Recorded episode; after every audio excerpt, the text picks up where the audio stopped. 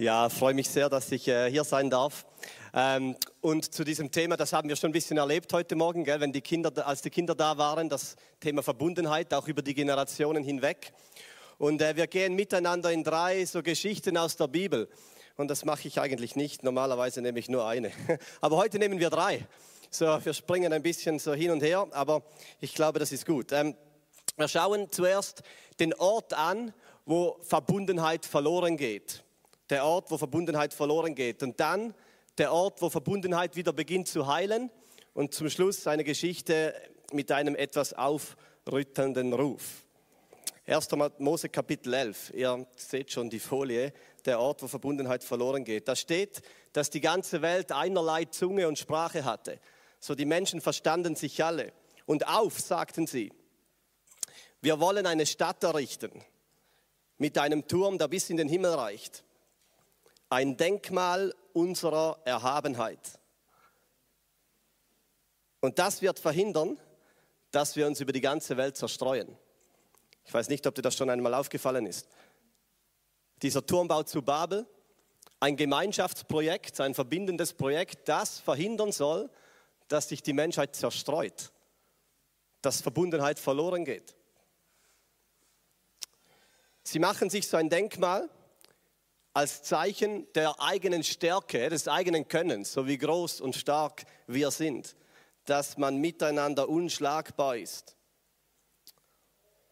Und dann passiert das, dass die Bibel hat etwas Humor dort, das ist wirklich so ein bisschen ein humorvoller Satz, dass Gott wie so hinunterschaut zu diesem kleinen Türmchen. Die Menschen denken, der Turm ist richtig hoch, so bis zum Himmel, und Gott schaut so herab zu diesem kleinen Ding dort unten. Und Gott stoppt dieses Projekt, dieses Denkmal von menschlicher Größe und Erhabenheit. Und es kommt die Sprachverwirrung, wenn ihr die Geschichte kennt. Die Bibel beschreibt, dass die Menschen sich plötzlich nicht mehr verstehen und Verwirrung entsteht. Und genau das passiert, was sie nicht wollten. Die Menschen werden zerstreut über die Erde. Verbundenheit geht verloren. Dieses Gemeinschaftsprojekt war beendet. Zweite Geschichte. Lange, lange, lange Zeit später kommt die Zeit und der Ort, wo diese Verbundenheit wieder zu heilen beginnt. Und die Folie ist noch ein bisschen zu früh. Ich gehe nochmals zurück. Kann ich da? Ja, wir lassen das noch. Der Zeit und der Ort, wo diese kaputte Verbundenheit wieder anfängt zu heilen. Und dieses Mal versuchen nicht die Menschen irgendwie überheblich so bis zu Gott hochzukommen, sondern Gott selbst steigt hinunter. Gott selbst kommt zu den Menschen. Und der Zeitpunkt heißt nicht der Weihnachten, das wäre ein bisschen zu früh. Der Zeitpunkt heißt Pfingsten. Die Geschichte geht folgendermaßen, Gott kommt, Gott, der Heilige Geist kommt auf diese kleine Schar von Jüngern, die dort versammelt sind in Jerusalem. Der Heilige Geist erfüllt sie und dann passiert ein Wunder. Und zwar so ein Gegenwunder zu dieser Sprachverwirrung von Babel. Eine Art Heilungswunder dieser Zerstreuung. Und zwar das Sprachwunder in Jerusalem.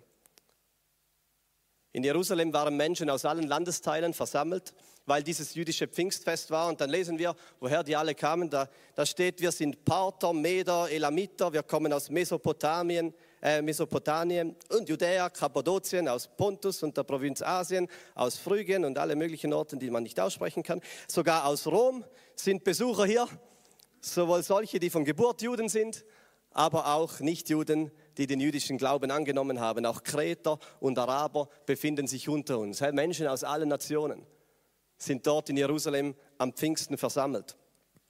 Und dann predigt der Petrus und dieses Wunder passiert. Das Wunder, dass plötzlich alle in ihrem eigenen Dialekt und ihrer eigenen Sprache verstehen und hören, wie der Petrus von Gott, Gottes Größe spricht. Und es steht, dass sie alle außer sich waren vor Staunen. Diese beiden Geschichten sind verknüpft. In der einen geschieht Zerstreuung durch menschlichen Stolz, in der anderen beginnt Verbundenheit wieder zu heilen durch Gottes Geist. Und es formt sich ein Miteinander, das sich Kirche nennt, da am Pfingsten. Eine Gemeinschaft von Menschen aus allen möglichen Altersschichten, aus allen möglichen sozialen Hintergründen, von verschiedenen äh, Nationen. Und die Kirche formt sich, diese Gemeinschaft von Menschen, die Jesus kennen und vom Heiligen Geist, durch den Heiligen Geist verbunden sind. Aber es geht noch weiter. Da am Pfingsten erfüllt sich eine alte Prophetie und die fasziniert mich schon lange. Bei dieser Predigt von Petrus zitiert er aus dem Buch von Joel. Und dort steht, dass in den letzten Tagen, das ist nicht ein Tag, das ist eine Zeitspanne, in den letzten Tagen, von diesem Moment von Pfingsten an, bis dass Jesus wiederkommt, in den letzten Tagen werde ich, sagt Gott, meinen Geist auf alle Menschen ausgießen, auf alle Arten von Menschen, auf Männer, Frauen, jung, alt, begabt, weniger begabt, Menschen in hoher Stellung, in niedriger Stellung, egal. Gottes Geist kommt auf sie alle, er macht keinen Unterschied. Und dann geschieht Folgendes. Eure Söhne und Töchter, und nehmt das wörtlich, alle, die ihr Eltern seid, eure Söhne und Töchter werden prophetisch reden. Eure jungen Männer und jungen Frauen, die werden Visionen sehen. Und eure Ältesten werden Träume haben. Sogar auf die Sklaven und Sklavinnen, die mir gehören, werde ich dann meinen Geist ausgießen und auch sie werden prophetisch reden. Ich werde jetzt ein paar Mal so dieses Wort alt gebrauchen, weil da steht die Ältesten. Und das Wort alt, das ist in der Bibel nicht irgendwie bemitleidend oder so, sondern das ist ein Ehrenbegriff. Also wo du dich jetzt einstufst zwischen alt und jung, überlasse ich einfach mal dir. ähm, aber das Wort alt, das ich jetzt ein paar Mal erwähne, das ist ein Ehrenbegriff. Das ist ein, eine Kraft dahinter. Und ich finde diese Dynamik in diesem Vers gewaltig. Am Pfingsten verbindet Gottes Geist die Generationen, Söhne und Töchter werden prophetisch reden, die jungen Männer und jungen Frauen werden Visionen sehen und die Ältesten unter euch werden Träume träumen. Wow. Die Visionen der Jungen, die verbinden sich durch Gottes Geist mit den Träumen der Alten. Stell dir vor, in der Kirche kommen die Visionen der Jungen mit den Träumen der Alten zusammen. Das ist eine geballte Ladung Kraft. Das ist Kraft, das ist Dynamit. Und liebe junge Männer und junge Frauen, lebt nicht einfach den Trott des Lebens. Das Business des Heiligen Geistes ist es, euch Visionen zu schenken. Und das schmerzt mich manchmal. Ich führe ziemlich viele Gespräche mit jungen Menschen und sehr viele, denen fehlt genau das, eine Vision. Eine Vision fürs Leben, eine Vision für die Zukunft. Da ist viel mehr Niedergeschlagenheit, Antriebslosigkeit, vielleicht Depression, eine eher düstere Sicht auf das eigene Leben und die Zukunft. Aber was Gottes Geist schenken will, ist Visionen. Ein begeisterndes Bild der Zukunft. Und liebe ältere Männer und Frauen, wer sich auch immer angesprochen fühlt, bitte träumt. Bitte träumt. Es ist niemand Geringeres als der Heilige Geist persönlich, der dir Träume schenken will. Er will dir Träume schenken. Manchmal hört man, dass ältere Personen sagen, so ich, ich, ich gebe jetzt so die Aufgabe den Jungen ab, oder? Ich habe jetzt irgendwie meinen Dienst getan, meine Wegstrecke gelaufen, jetzt, jetzt sollen die Jungen. Aber das ist, nicht, das ist nicht, was Gottes Geist möchte. Nein, er möchte den Jungen Visionen schenken und den Alten Träume. Und er möchte, dass diese beiden Dinge zusammenkommen. Liebe junge Menschen, Habt eine positive Sicht auf die Zukunft. Gott will euch Visionen schenken und den Älteren Träume. Ich habe dieses Zitat schon einige Male gezeigt. Ich finde es immer noch gut.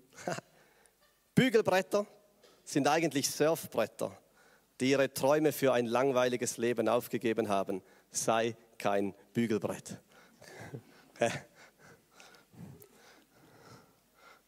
Das ist nichts gegen Bügelbretter. Manchmal passiert das, dass man den eigenen Zweck vom eigenen Leben etwas verliert. Dass man so ein bisschen in den Trott reinkommt und aus dieser Spur herausfällt, was Gott eigentlich möchte.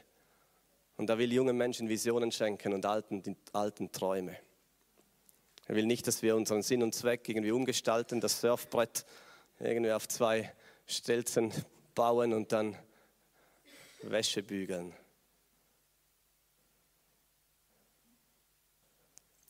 Das, das ist Kraft. Und jetzt möchte ich in die dritte Geschichte. Eine Geschichte, die mich seit einigen Wochen aufrüttelt. Wir sind im Alten Testament und da geschieht so ein Treffen zwischen einem Kind im Glauben, einem kleinen Kind im Glauben und einem erfahrenen Gottesmann. Das Kind heißt Samuel und noch vor seiner Geburt wird er von seinen Eltern für den Dienst in der Stiftshütte geweiht. So als kleiner Bub kommt er nach Silo. Das ist der Ort, wo damals Gottes Heiligtum stand, die Stiftshütte mit der Bundeslade. Und da dient er unter dem erfahrenen Priester Eli. Und Eli, jetzt kommt es wieder, war ein sehr alter Mann, steht in 1 Samuel 2,22. Und wieder, das bedeutet, er hat einen großen Lebensrucksack von Erfahrungen. Er war ein Glaubensvorbild. Er war ein geistlicher Vater. Er hat Israel gerichtet über lange Zeit. Er war ein sehr alter Mann. Er war der leitende Priester im Tempeldienst in der Stiftshütte in Silo. Er trug Verantwortung.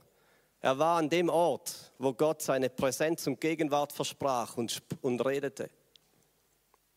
Doch leider, und das ist die Tragik dieser Geschichte, hat Eli diesen Ruf als geistliches Vorbild verloren. Er hat es verloren, einen guten Leben, einen guten Einfluss auf das Leben von anderen zu nehmen. Er wird zum Bild eines geistlich müden Mannes. Und dann steht in 1 Samuel 3.1, zu der Zeit, als der junge Samuel den Dienst des Herrn unter Elis Aufsicht versah, waren Offenbarungen des Herrn in Israel etwas Seltenes geworden. Visionen kamen nicht häufig vor. Da war eine Zeit, wo wie so eine geistliche Decke über dem Land lag. Gott sprach nicht mehr oft. Gottes Offenbarungen wurden selten. Es war so ein, eine Müdigkeit, eine Leere, eine geistlich dürre Zeit. Nicht nur der Eli war etwas eingeschlafen, sondern das ganze Land.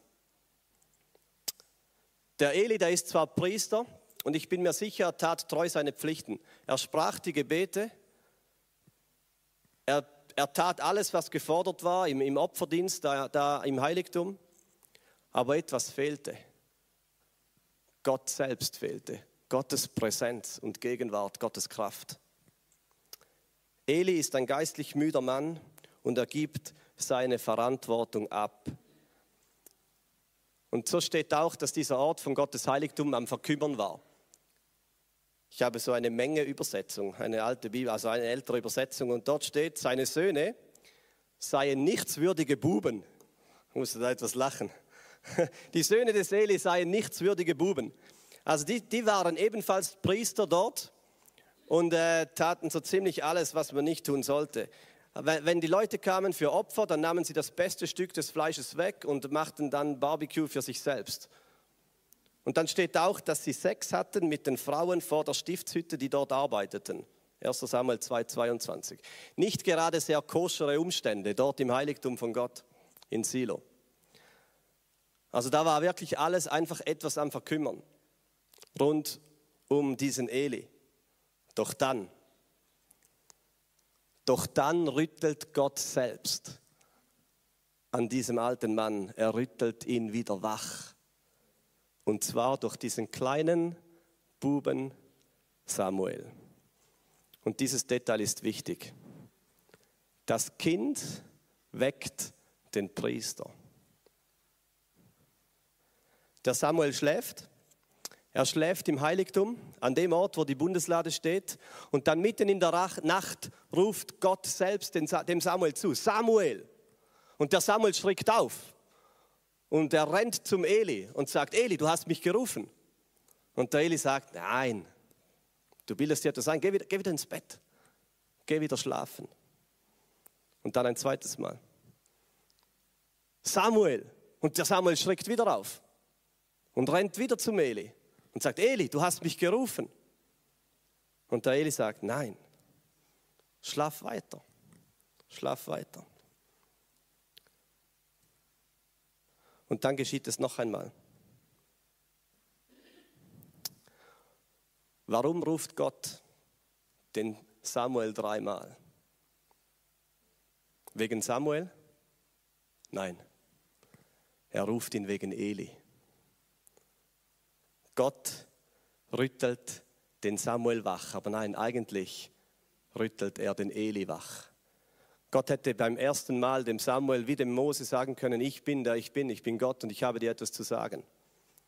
Aber nein, er will diesen alten Priester wieder zum Leben wachrütteln. Und Samuel ruft Gott erneut und der Samuel schreckt wieder auf und er geht zum Eli und sagt, Eli, du hast mich gerufen. Und dann, dann löst sich diese geistliche Decke von diesem alten Mann und er realisiert, dass Gott widerspricht in seinem Tempel, in seinem Heiligtum.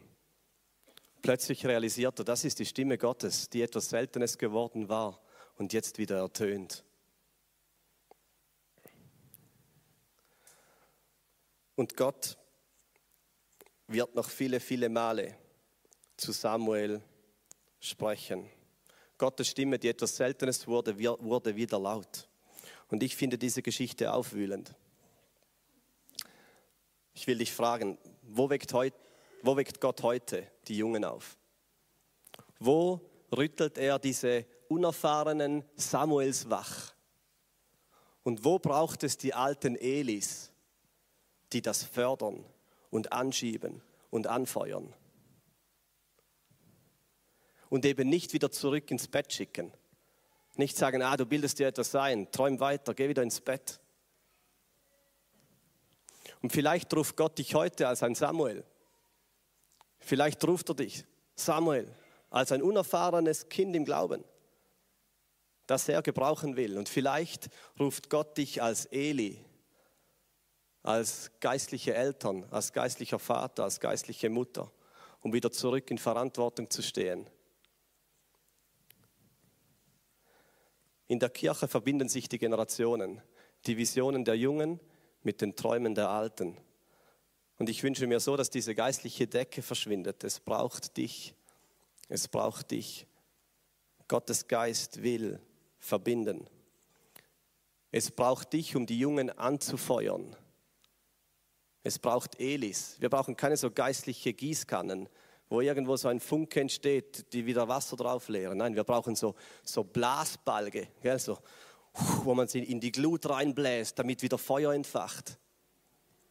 Das ist die Berufung von den Elis, das Feuer anzufachen, in geistliche Verantwortung zu stehen, geistliche Elternschaft zu leben.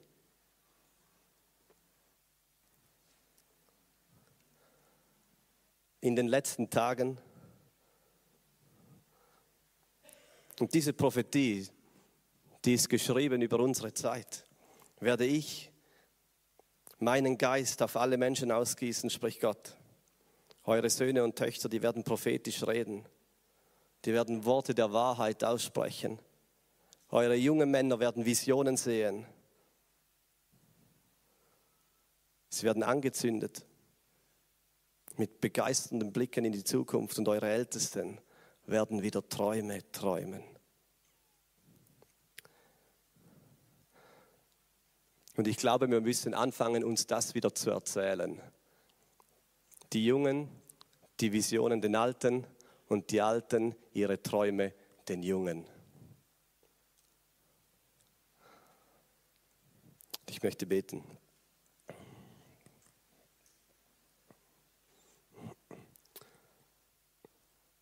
Ich danke dir, Heiliger Geist, dass du über die letzten Tage so eine gewaltige Verheißung gesetzt hast.